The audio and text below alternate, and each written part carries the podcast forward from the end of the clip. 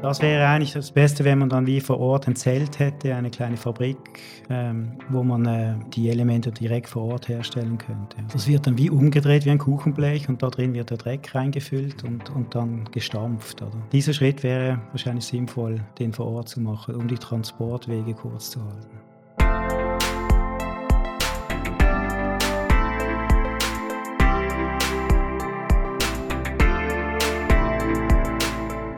Hallo und herzlich willkommen zur neuesten Folge unseres Architektur Basel Podcasts. Zwischen meinem heutigen Gast und mir besteht eine biografische Parallele. Wir haben beide an der Fachhochschule in Muttenz studiert. Unser Studium trennt jedoch ein zeitlicher Abstand von 20 Jahren. Er heißt Stefan Marbach und arbeitet seit 1997 bei Herzog Dömeron. Dort ist er inzwischen Seniorpartner. Er hat zahlreiche Projekte geleitet, vom Prada Ayoma in Tokio über das Stadion in Bordeaux bis zum Kräuterzentrum der Ricola in Laufen. Das ist nur eine Auswahl. Die Liste ist um einiges länger und ziemlich eindrücklich. Stefan Marbach ist hauptverantwortlicher Partner für das Projekt Hortus, das auf dem Areal Bachgraben in Allschwil geplant wird. Hier soll ein Leuchtturm der Nachhaltigkeit entstehen, liest man auf der Projektseite von Investor Zen. Das tönt etwas großspurig. Da steht weiter, er soll Hortus heißen, House for Research, Technology, Utopia and Sustainability. Der Name ist Programm, mediengerecht verpackt, hochwertig aufbereitet, inklusive cineastischem Imagefilm. Utopia, denke ich. Das tönt spannend und möchte zuerst von Stefan wissen, was es damit auf sich hat. Ja, ich denke, das haben unsere Marketing-Experten von Zen haben sich das überlegt. Ähm, für uns haben wir der Hortus als Garten, als irgendwie einen speziellen Raum, so als Herz der ganzen, äh, des Gebäudes war da mehr im, im Zentrum unserer Gedanken. Äh, Utopia aber lässt sich schon auch diesem, mit diesem Projekt verbinden, denke ich, weil es so in die Zukunft gerichtet ist oder sozusagen ein bisschen frei machen vom gewöhnlichen konventionellen Bauen oder Denken oder auch eine neue Art der Zusammenarbeit suchen. In dem Sinn schon auch ist hat das etwas Utopisches. Und was, also wenn du sagst, eben neu, neu denken, jetzt wenn wir noch so ein bisschen auf der, der architektonischen Ebene bleiben, ohne zu fest, also das werden wir dann im Anschluss tun, auch über die, die, die technischen Themen zu sprechen, die natürlich, also die konstruktiven Themen, die natürlich auch besonders spannend sind. Ähm, eben es gibt diesen, diesen Hof, diesen Garten, wie du ihn genannt hast, mhm. der eigentlich so das, der Kern eigentlich des Projekts genau. äh, ist. Wie seid ihr da beim Entwerfen vorgegangen? Also wie, wo habt ihr angesetzt oder gab es zuerst eine Art ein Raster, also wie eine strukturelle Überlegung? Oder wie war der, also der Entwurfsprozess allgemein, würde mich interessieren, mhm. wie, da die Prioritäten waren oder, oder wie dieser Prozess so seinen Weg gefunden hat. Ja, der Prozess war, ich denke, jetzt in dem Projekt mal, mal anders, als wir gewöhnlich das gewohnt sind, dass wir, ähm, oder normalerweise startest du mit einer Seite, du machst diese Research, eine Analyse natürlich, wo baust du, ähm, was ist die Nachbarschaft. Du kriegst ein Programm vom Bauherrn, das sehr präzise oft festgelegt ist. Das analysierst du, leitest davon mögliche Kubaturen ab und so. Und das oft machst du das relativ lange alleine als Architekt, diesen, diesen Prozess. Und erst wenn also die Idee, das Konzept steht, kommen die Fachplaner immer mehr und mehr dazu, oder? Das ist so, wie das eigentlich normalerweise abläuft. Und in dem Fall gab es eine lange Initiierungsphase, wo erst einmal die Ziele für die Nachhaltigkeit zusammen festgelegt wurden. Und das ist so in, einer, in einem Team entstanden, oder? Vom Bauherrn mit verschiedenen Experten, die man dazugeholt hat. Äh, und eigentlich von dem abgeleitet haben wir ein Material, eine Konstruktionsmethode uns überlegt.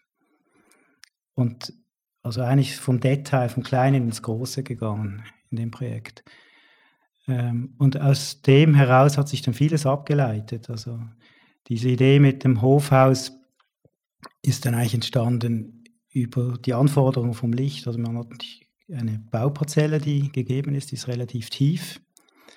Also man kann musste irgendwie für den mittleren Teil zu belichten, musste man da einen Hof platzieren, ähm, weil das Ziel natürlich eben auch von der nachhaltigen Idee abgeleitet war, alles natürlich zu belichten und belüften. Und dann bist du einfach gebunden, sage ich, an 15 Meter tiefe Räume maximal. Und so ist eigentlich dieser Hof dann dort drinnen platziert worden. Aber wenn du sagst, also ihr habt im, beim Detail gestartet, trotzdem so auch aus Eigeninteresse die Frage, wie, wie, also mit welchem Detail? Es gibt ja da trotzdem ziemlich viele Details. Also wo, was war die erste Linie, die ihr gezeichnet habt? Ja, wir haben mal analysiert, welches sind die größten, also welches hat den größten Impact, welches Bauteil ähm, betreffend ähm, CO2-Emissionen und graue Energie. Und das ist hauptsächlich der Rohbau, oder? Ist, ist der größte Treiber in einem Gebäude. Also wenn du einmal ein vernünftige, vernünftiges Volumen hat, hast, also mit einem guten Verhältnis zwischen der Nutzfläche, der Gesamtfläche und zwischen der Gesamtfläche und der Fassadenfläche, dann geht es eigentlich wirklich darum, mit, wie baust du das, was ist die Konstruktionsmethode. Und da ist das Bauteil, das den größten Einfluss hat, ist äh, die Tragkonstruktion und insbesondere die Decken. Deshalb ähm, war der erste sozusagen Diskussion war über das Deckensystem und da haben wir dann mit, äh, mit dem Tragwerksplan, mit ZBF äh, und mit anderen, die noch beteiligt waren, verschiedene Deckensysteme angeschaut und das sehr systematisch, wirklich ähm, von der Betondecke, Flachdecke angefangen, ähm, angeschaut, was hat denn das für eine ähm, mögliche oder ideale Stützenraster und was ergeben sich dadurch für Deckenstärken und dadurch, darauf abgeleitet dann für jedes dieser Bauteile äh, die Kosten angeschaut, ein wichtiger Punkt, die, ähm, die graue Energie und die CO2-Emissionen, die damit verbunden sind.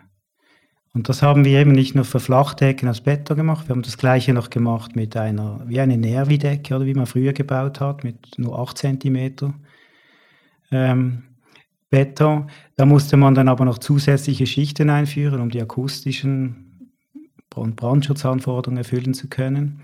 Und dann hat man immer einfach so das Gesamtpaket miteinander verglichen.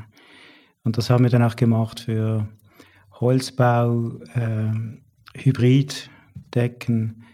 Ähm, und dann am Schluss, also eine dieser Optionen war dann auch die, die Decken, das Deckensystem eigentlich entstanden, das wir dann äh, entwickelt haben. Das ist eine Kombination zwischen Holz, also, also direkt aus dem Wald, nicht verleimt, mhm. und, und Lehm. Das, der Lehm oder der von der für ähm, das Wohlbefinden, also das hat eine, äh, eine Funktion, dass es die Luftfeuchtigkeit reguliert, es hat Schallschutz, also es hat eine gute Raumakustik, es sorgt für den Schallschutz und für den Brandschutz. Und vor allem war es dann eben auch, man darf das auch wieder nicht isoliert betrachten. Ähm, weil dieses Deckensystem hat uns dann erlaubt, mit einer Nachtauskühlung zu arbeiten. Das war auch wieder ein, ein Punkt, dass man das Gebäude möglichst äh, eben natürlich kühlen möchte im, im Sommer. Das wird immer mehr ein Thema. Dass der, wie kühlt man ein Gebäude mit unserem Klima, das immer wärmer wird? Und da braucht ähm, man Masse. Und wenn, wenn ich das richtig verstehe, eben das ist eine, eine, eine Holz-Lehm-Decke, habe ich jetzt persönlich noch nie gehört von diesem System bis dahin. Ist das wirklich eine Neuentwicklung? Und wenn ja, ähm, inwiefern seid ihr da auch an normative oder regulatorische Grenzen gestoßen? Du hast schon erwähnt, äh, Schallschutz beispielsweise, den man ja auch erfüllen muss, oder auch Brandschutz, immer ein großes Thema. Ähm, oder wo waren da die Herausforderungen? Ja, also es war eine oder ist eine Neuentwicklung und es gibt immer noch ein paar Herausforderungen. Also ein Thema ist natürlich die Kosten dass es ähm, kompetitiv ist mit einer Betondecke, was extrem schwierig ist. Mhm. Also ein Deckensystem, ähm, also mit Holz bauen heißt auch mit dem anderen Stützenraster arbeiten. Das hat auch natürlich auf den Entwurf, aufs Layout einen Einfluss. Also, also wir, wir, sprechen hier von einem Stützenraster 2,80 Meter auf 5,60 Meter. Mhm, mhm. Das sind aber doch 5,60 Meter von der Fassade weg. Auf die ganze Länge hast du eine frei möblierbare Fläche. Das geht schon. Ähm, also das waren mehr so die entwerferischen Herausforderungen. Auf der konstruktiven Ebene, du hast es erwähnt, das sind die, man muss die Brandschutzanforderungen erfüllen können und da muss man einen Test machen, weil das kannst du nicht rechnen. Mhm. Das, das wird als System getestet insgesamt. Und das war der Bauherr bereit, dass, äh, diese Kosten, diesen Aufwand äh, mitzugehen. Wir haben dann geschaut, wo man solche Tests durchführen kann. Das war dann in der Schweiz nicht möglich. Da gibt es nicht mehr diese Möglichkeiten. Das war ein bisschen mhm enttäuschend, weil so ein bisschen die angewandte Forschung, die fehlt ja. hier. Und das ist gerade, wenn wir unsere Bauindustrie umstellen möchten in Richtung mehr Bauökologie, ist das wirklich zwingend, dass man nicht nur theoretisch, sondern wirklich angewandt auch forschen kann. Und dann haben wir am Ende haben wir so einen Ofen gefunden in Österreich, in Linz, und dort wurde es dann, wurden die Versuche gemacht. Die Resultate werden aber auch dann von der Schweiz anerkannt. Hm. Das heißt, was ja ein Weg, muss ich auch sagen, was wiederum positiv ist von der Schweizer Gesetzgebung, weil die ist viel flexibler als die europäische. Die erlaubt es eben mit Tests nachzuweisen, dass du die gleichen Anforderungen erfüllen kannst, also die Anforderungen erfüllen kannst, die gesetzlich vorgegeben sind. Du musst es nicht ähm, zertifizieren mhm. lassen und alles oder durch einen riesenlangen Prozess gehen. Ja. Und diese Flexibilität, das müsste die Schweiz unbedingt beibehalten. Ja. Möchte ich hier mal platziert haben. Ohne jetzt auf die, die politische Ebene und äh, zu einer EU-Diskussion zu kommen, ähm, zurück zu, zur Konstruktion. Oder da würde mich noch interessieren, also wie, wie läuft so ein Test genau ab? Da wird ein, ein, ein Brand simuliert und dann wird geschaut, wie die Decke nach 30 oder 60 Minuten, wie die aussieht, ob die immer noch raumabschließend ist. Genau, wir müssen irgendwie ein also die, die Brandschutzanforderungen sind gegeben für so eine Decke. Das ist, wenn ich mich jetzt irre, ist das EI e 60, also 60 Minuten Brandwiderstand. Und das wird dann getestet, das wird angezündet und dann geschaut, ähm, ob es eben nach 60 Minuten dieser, dieser Feuerwiderstand noch gegeben ist. Das wird natürlich so gerechnet, der Ingenieur dimensioniert die Holzbalken so, dass ein Abbrand möglich ist. Also das Holz brennt außen ab und die verkohlte Schicht schützt dann das innere Holz. Also es wird ein bisschen überdimensioniert, die Träger, damit das, äh, dieses, dieser Abbrand möglich ist. Was ja dann, wenn wir jetzt nochmals zurück zur ökologischen Betrachtung gehen, wo du erzählt hast, wie ihr die verschiedenen Deckensysteme auch verglichen habt und da so wie die optimale Lösung gesucht habt, ist ja der Transport oder auch die Produktion der, der ähm, einzelnen Baustoffe auch ein, ein Faktor, den man mit berücksichtigen muss. Und du hast gesagt, die, die Balken sind eigentlich nicht verleimt, so direkt aus dem Wald. Wie, inwiefern fällt da der Transport ins, ins Gewicht? Also muss das irgendwie in einem Umkreis von 50 Kilometer äh, geschlagen sein oder, oder auch der, der, der Lehm, den du erwähnt hast für die, für die Füllung. Ähm, mhm. Was sind da die Kriterien oder inwiefern fällt das äh, ins Gewicht bei der Berechnung? Also erstmal rechnet man also in einer frühen Projektphase nach äh, sogenannter KBOB-Liste, oder? Das ist eine Liste, die man in der Schweiz verwendet und da ist jedes Baumaterial quantifiziert. Also wenn du je nach Holztyp gibt dir das an, wie viel Grauenergie oder CO2-Emissionen drinsteckt. Ähm, zusätzlich musst du dann eben eine Annahme machen für Transport. Mhm. Und im weiteren Verlauf des Projekts müssen wir das dann wirklich beobachten. Das ist nach, das Projekt wird ja ausgeschrieben, da bewerben sich verschiedene Baufirmen dafür. Das ist auch ein interessanter Prozess, muss ich sagen, dass das Interesse sehr groß ist, der Bauindustrie da mitzumachen. Ähm, ja, und da muss man auch schauen, welche Baufirma dann zum Zug kommt. Das werden keine deutschen Firmen sein oder die Firmen, die sehr weit weg sind, sondern ideal wäre natürlich auch, dass es ein, ein lokales Unternehmer ist. Mhm. Und dann ist die Frage, wo wird das Ganze gefertigt, zusammengebaut, weil ähm, der Lehm, der Dreck, oder das ist das Aushubmaterial, das wir, wenn wir die Streifenfundamente ausheben, ähm, nehmen wir eigentlich dieses Aushubmaterial eignet sich für diese Konstruktion mit zu 98 Prozent. hat man das auch getestet mit dem Martin Rauch. Mhm. Ähm, und von, das wäre eigentlich das Beste, wenn man dann wie vor Ort ein Zelt hätte, eine kleine Fabrik, ähm, wo man äh, die Elemente direkt vor Ort herstellen könnte. Also dass das Holz, das kommt ja so angeliefert dann irgendwo vom, vom Werk. Das wird dann wie umgedreht wie ein Kuchenblech und da drin wird der Dreck reingefüllt mhm. und, und dann gestampft. Oder? Mhm.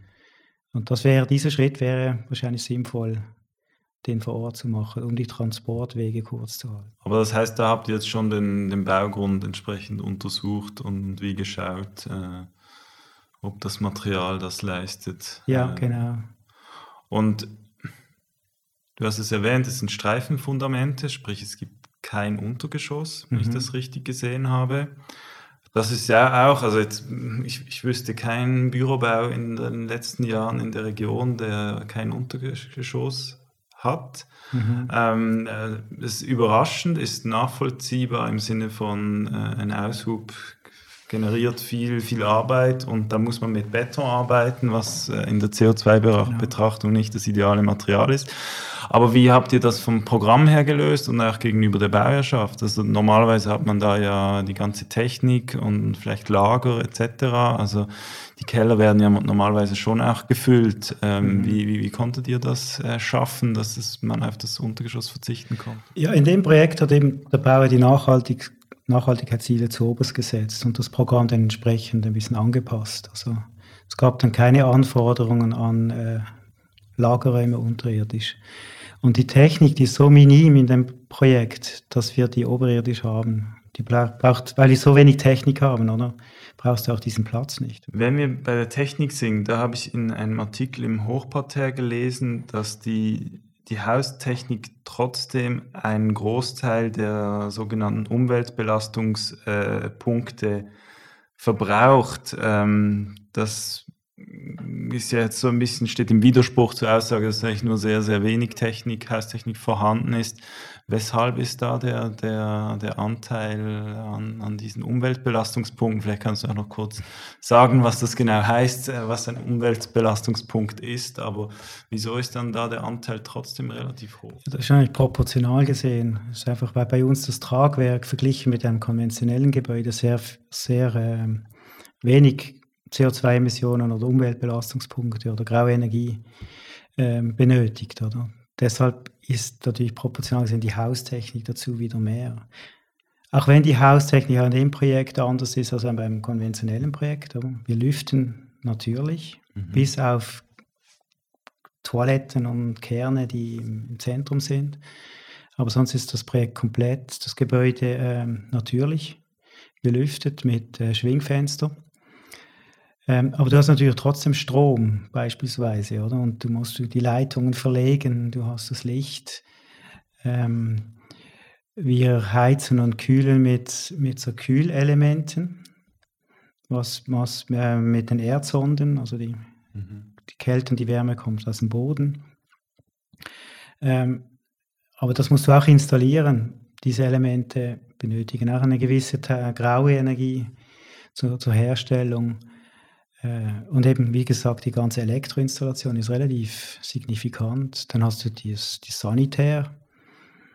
Äh, und das irgendwie zählt sich das zusammen und ist noch erstaunlich viel immer noch. Ja. Es gibt ja so Projekte von Baumschlager Eberle, die, die dann sogar versuchen, auf die Heizung zu verzichten. War das hier auch ein Thema? Ähm, wenn du jetzt sagst, kann man auch nachvollziehen, dass die Heizung, wenn die natürlich trotzdem da ist, auf die ganzen Flächen, das summiert sich. Ähm, war das eine Überlegung oder steht das in einem Widerspruch zum Beispiel zur Holz, Holzbauweise oder, oder geht das normativ? Ähm, doch, das geht schon. Das hat einfach zu tun mit den Anforderungen des Bauherrn. Also man möchte halt doch ein Klima garantieren, das jetzt im Sommer nicht wärmer wird als 26, 27 Grad oder mit mhm. gewissen Schwankungen.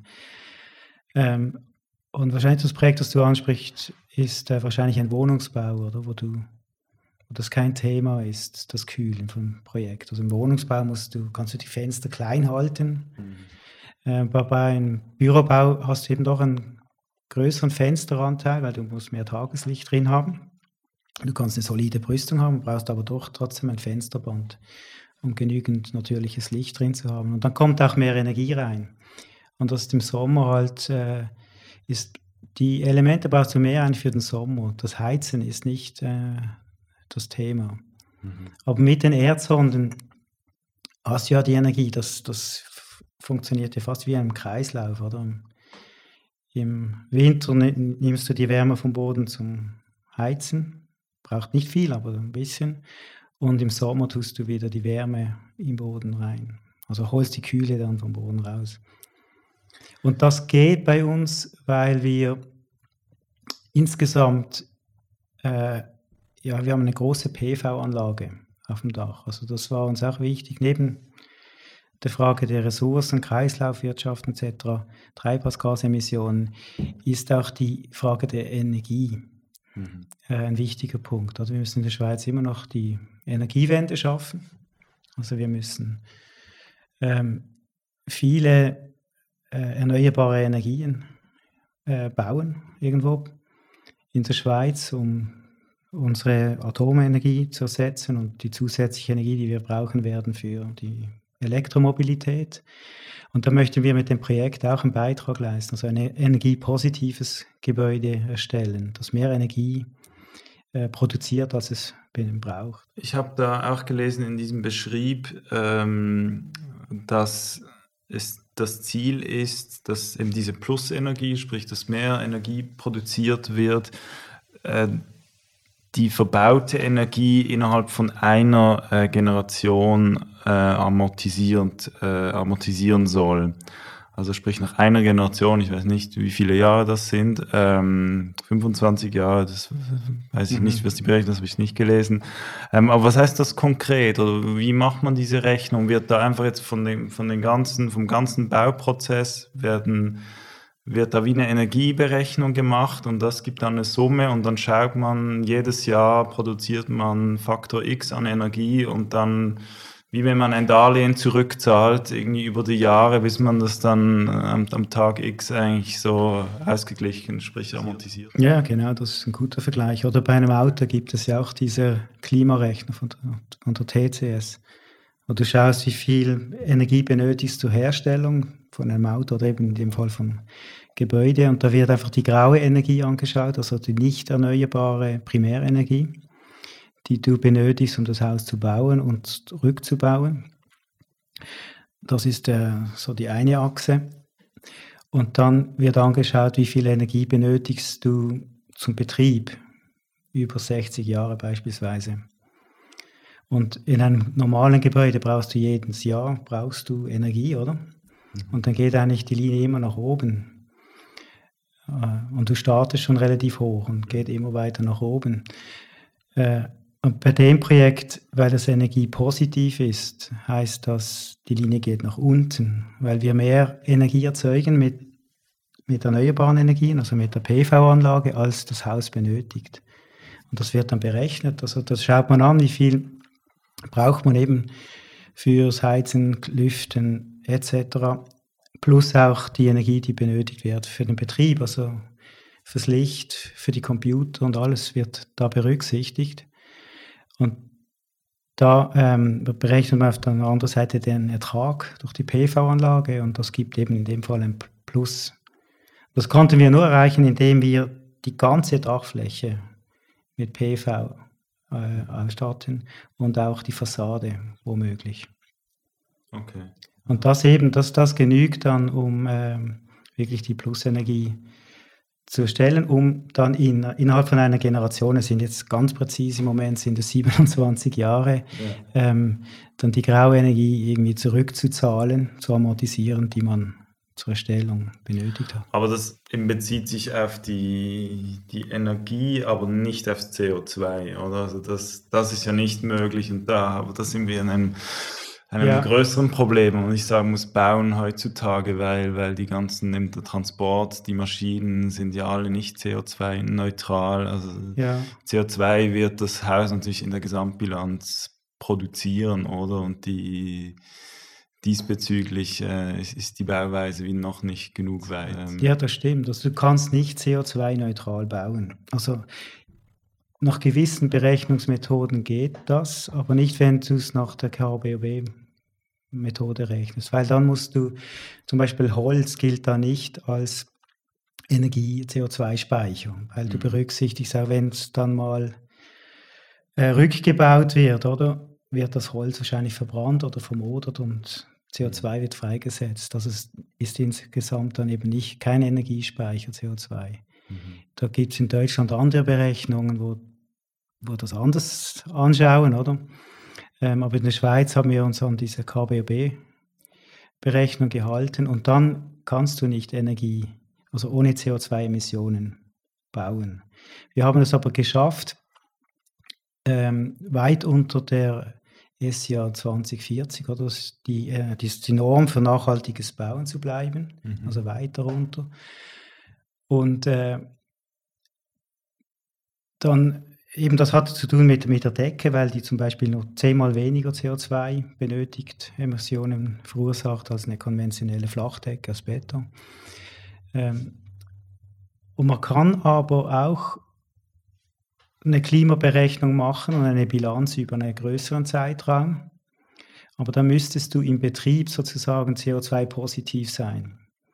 Und da haben wir verschiedene Methoden angeschaut, wie man das wie kompensieren könnte, also die CO2-Emissionen, die man am, am Anfang verursacht. Mhm. Wir diskutieren da, wir könnten in der Nachbarschaft fossile Heizungen ersetzen, mhm. also wie ein Fonds machen für ja. das. Wir könnten irgendwo äh, Wald kaufen im Amazonas und den schützen. Ähm, und im Moment der Favorit ist eine, eine weitere Möglichkeit, Bäume pflanzen.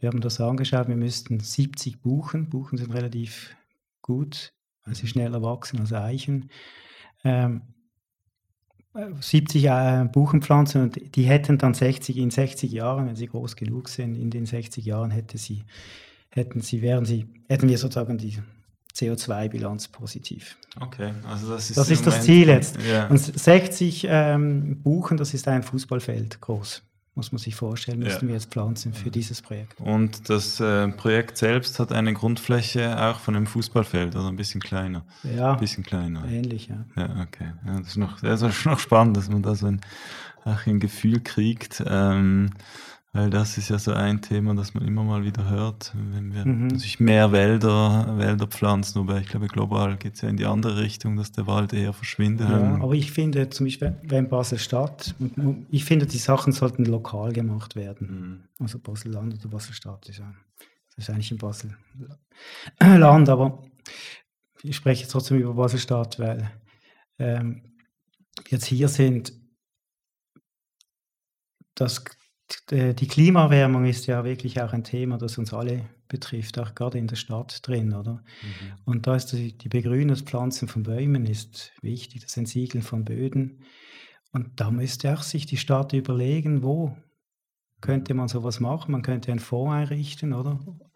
Und dann, wenn, wenn man ein Gebäude baut, das eine CO2-Emission hat, das zu kompensieren mit, mit solchen Projekten. Das ist noch spannend, so ähm, um bei einem Beispiel aus eurem Büro zu bleiben, was das dann bei einer jetzt konventionellen Konstruktion, wie zum Beispiel bei einem Roschbau, äh, Roschturm heißen würde, wie viele Fußballfelder da an Wald äh, notwendig werden äh, wären.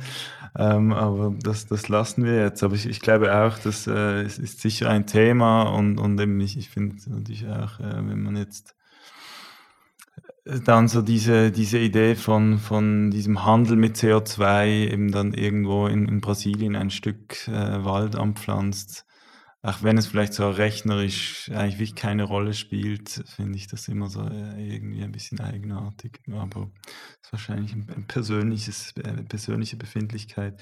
Was mich auch beschäftigt und auch uns von Architektur Basel, wir haben aktuell den Pavillon, den Basel-Pavillon, den wir äh, lanciert haben, mhm. wo wir äh, mit gebrauchten Bauteilen nächstes Jahr ein, im, Rahmen der Architekturwoche ein Pavillon errichten wollen.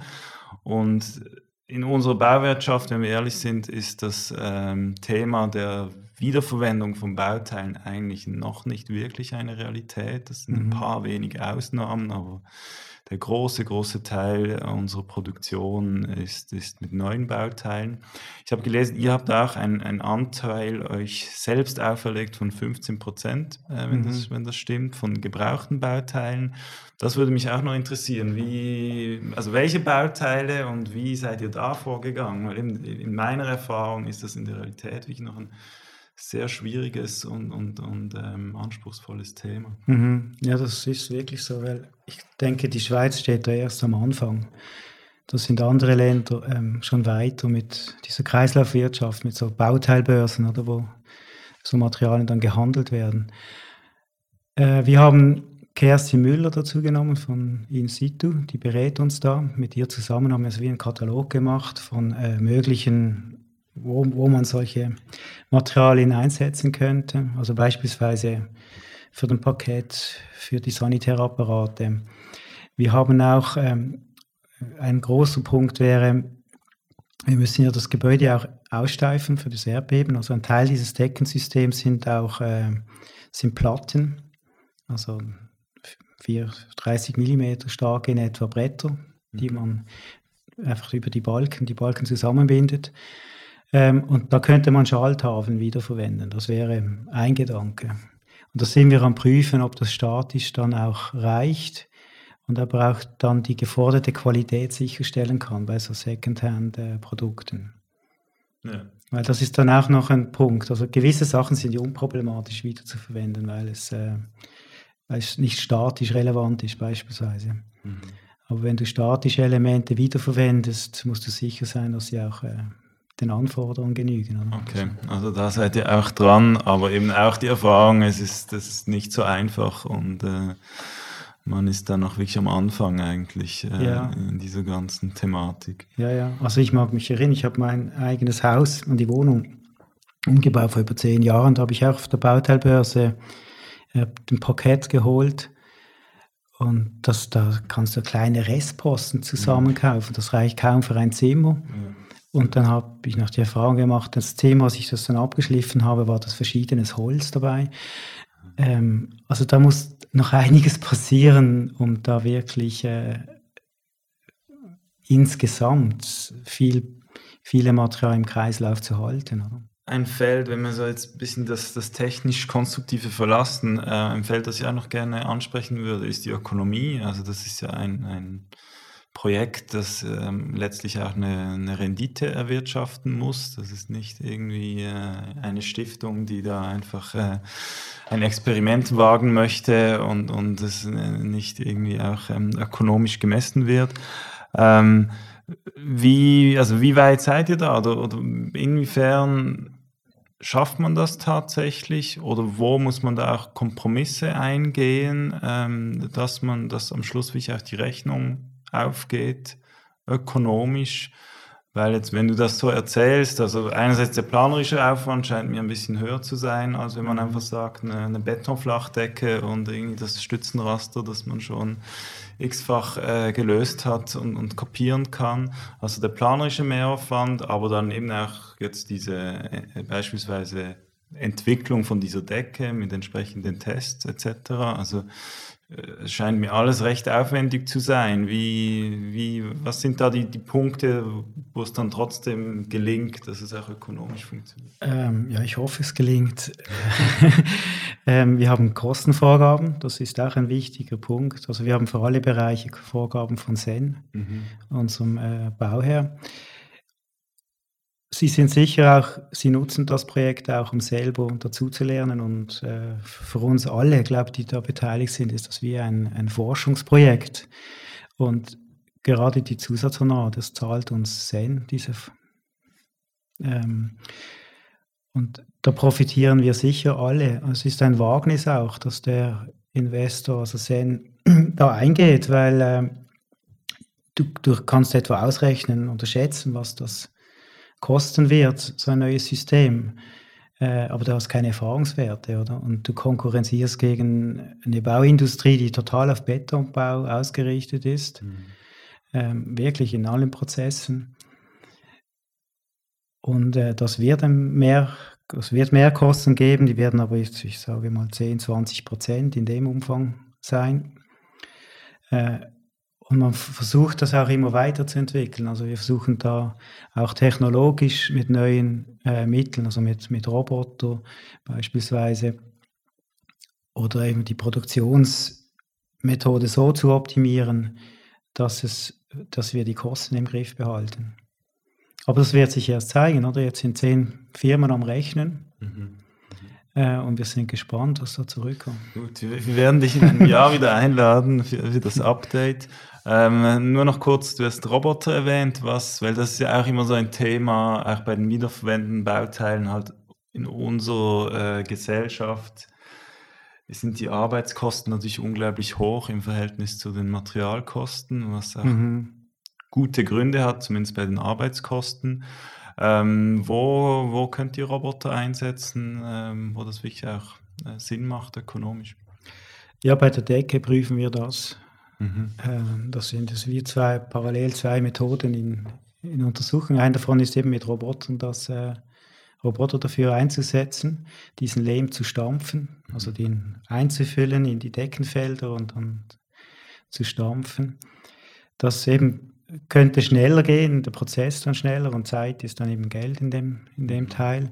Du wirst immer natürlich noch äh, Arbeiter, Bauarbeiter brauchen, die nebenan, neben der Maschine stehen und die Maschine überwachen.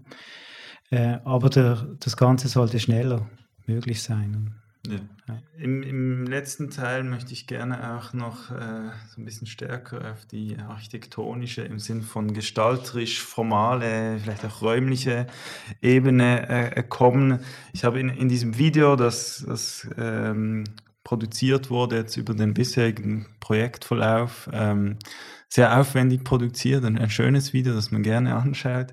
Äh, bist du in einem Videomeeting und, und sprichst vom, vom Ökotouch des Gebäudes ähm, der nicht überhand nehmen soll. Ähm, mit welchen gestalterischen Maßnahmen habt ihr dafür gesorgt, dass das nicht passiert? Oder vielleicht auch noch was, was, was verstehst du unter Ökotouch? Ja, also so, wenn man über ökologische Architektur spricht, also so, also an die denkt, dann kommen ja meistens so Bilder im Sinn von so Erdbauten, so Öko-Architektur mit abgerundeten Ecken und alles weich und irgendwie braun äh, ein bisschen aus dieser Ecke weg.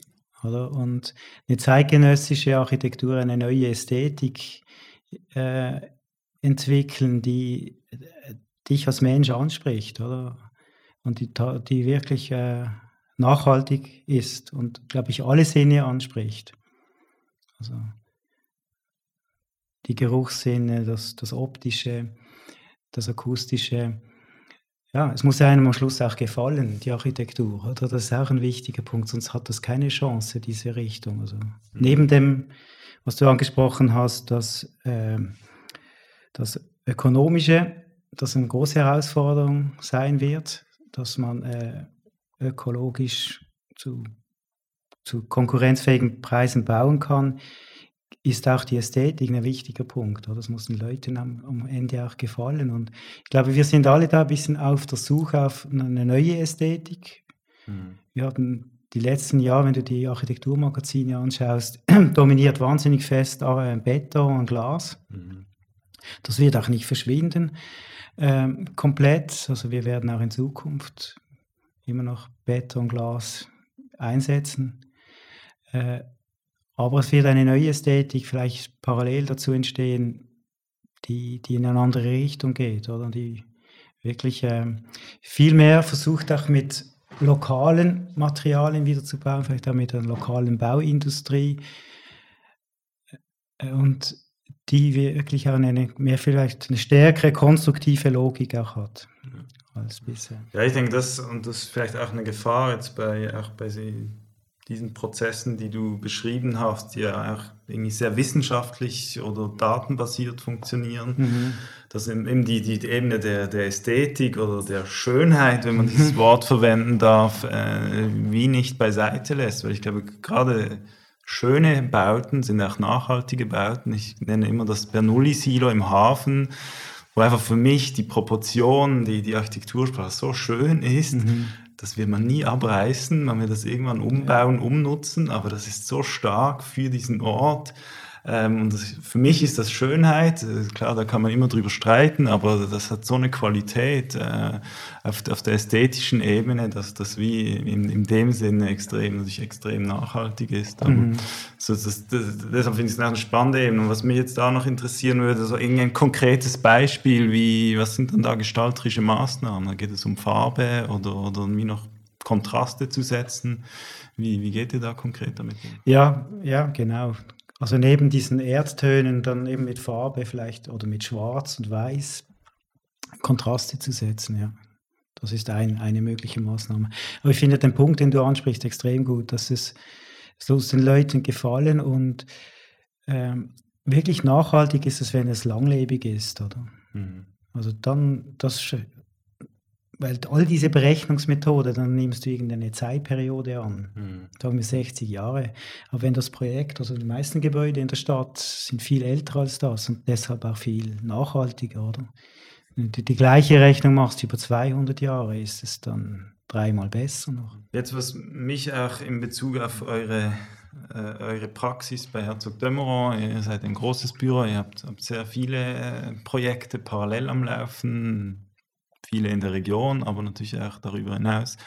Auf dem ganzen äh, Globus, inwiefern ist, ist dieses Projekt auch für euch als Büro ein, ein Experimentierfeld? Ich würde jetzt wagen zu behaupten, ähm, die Fragen der, der ökologischen Bauweise waren Herzog immer nicht so die, die, der, der, der, ganz großen leitende Stern äh, in den, in den letzten Jahrzehnten. Das vielleicht äh, eine Betrachtung, die ich von außen habe, aber was heißt das für euch firmenintern oder wie, wie geht ihr mit diesen drängenden Fragen um äh, der, der Ökologie? Jetzt am Beispiel von diesem Projekt, was ja offensichtlich äh, eine starke Recherche. Mhm. Ja, ähm, es beschäftigt uns stark und wir sind da jetzt wirklich am großen Diskutieren unter den Partnern mit allen Mitarbeitern. Äh, ja, was, was äh, auch das Projekt jetzt für uns heißt oder insgesamt unser Portfolio anschauen und wie wir in Zukunft bauen wollen. Wir verstehen aber natürlich Nachhaltigkeit ein bisschen in einem größeren Sinn, nicht nur auf Bauökologie beschränkt. Also ich möchte, das Bauökologie ist, ist wichtig, ganz entscheidend, aber es hat noch viel mehr Aspekte, ähm, wenn man die Nachhaltigkeit anschaut. Oder du hast vorher angesprochen, Beispiel die Langlebigkeit. Oder das mhm. ist eine eine Struktur flexibel ist, dass es wieder umgenutzt werden kann. Das ist ein wichtiger, weiter wichtiger Aspekt. Ich denke, bei uns war immer auch der Umgang mit Materialien, wenn du da in die Geschichte schaust, weit zurück, Tavole oder solche Projekte in Italien, mhm. die sind in dem Sinn auch schon sehr nachhaltig, weil du mit lokalen Materialien, mit lokalen Baufirmen das baust. Oder auch ein sehr großer Hebel in der Nachhaltigkeit ist im Städtebau. Und da haben sich ja auch Jacques und Pierre mit dem ETH-Institut zusammen mit Marcel Meili und Roger Dien und anderen sehr stark mit dem Thema auseinandergesetzt, der Raumplanung. Mhm. Also wo baut man mhm. diese Zersiedelung stoppen, wie das schon in den 50er Jahren äh, Lucius Burkhardt oder Max Frisch ähm, gepusht haben. Das ist auch ganz wichtig, oder? Oder auch, dass man Infrastruktur, Landschaft und Siedlung zusammendenkt. Also nicht, dass man irgendwie eine Infrastruktur plant und nicht über die Architektur nachdenkt. Also die Siedlung, die das dann auslöst und so. Ähm, und da haben wir einiges schon geforscht, aber auch dann äh, jetzt im Masterplan-Ebene äh, haben wir einige Projekte, die ich denke, gerade so landschaftliche Elemente sehr stark äh, auch zusammen mit der Biodiversität und so sehr stark im Vordergrund stellen. Also nicht nur über Architektur jetzt einen Masterplan definiert, sondern wirklich sich überlegt, erstmal, wo baut man, wie ist dann die Erschließung, mhm. äh, was lässt man frei? Also einerseits das Verdichten, ich glaube, ist ein wichtiger Punkt immer noch, dass wir unsere Städte verdichten, aber gleichzeitig auch Freiraum schaffen.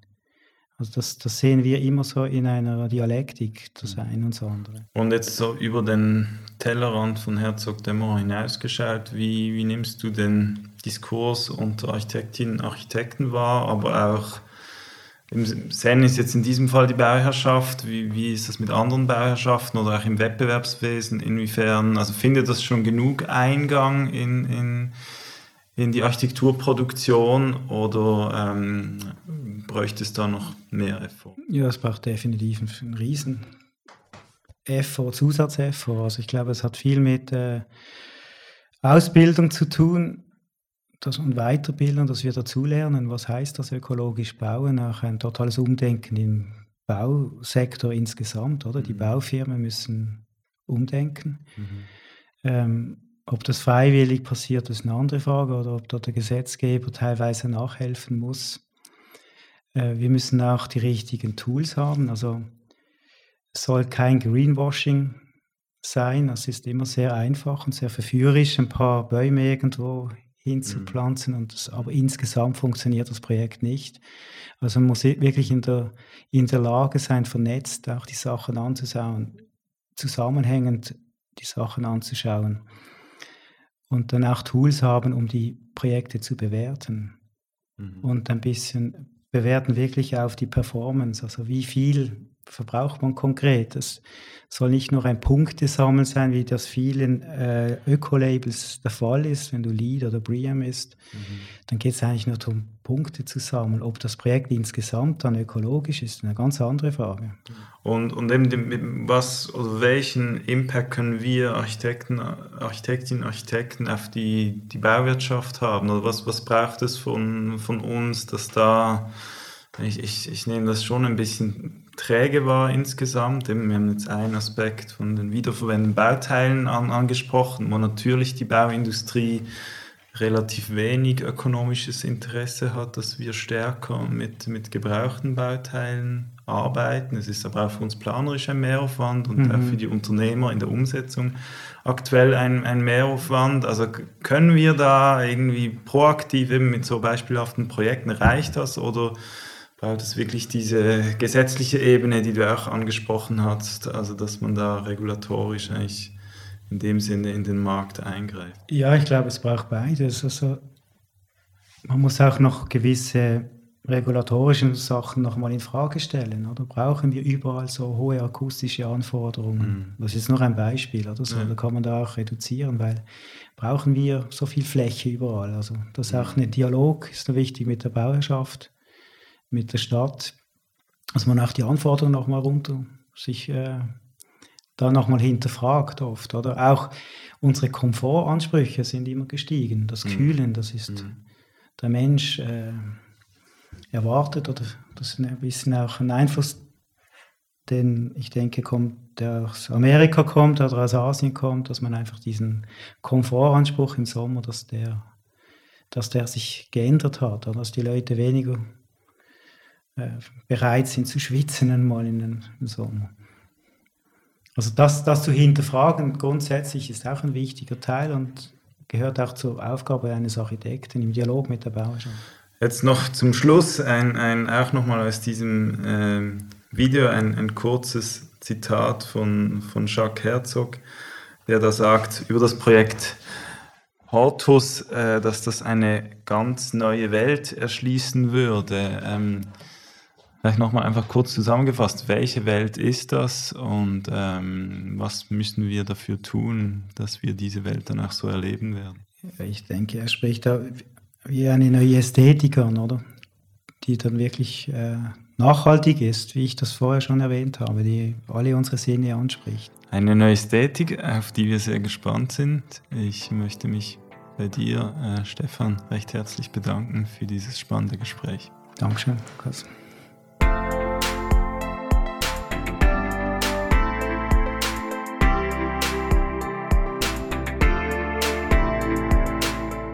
Herzlichen Dank fürs Zuhören. Architektur Basel findest du auf Instagram, YouTube oder Facebook. Aktuelle News zum Architekturgeschehen in Basel und Umgebung, ein Archiv, eine interaktive Karte und vieles mehr gibt es auf architekturbasel.ch. Stets nach dem Credo, Architektur geht alle etwas an. Am Mikrofon Lukas Grunz.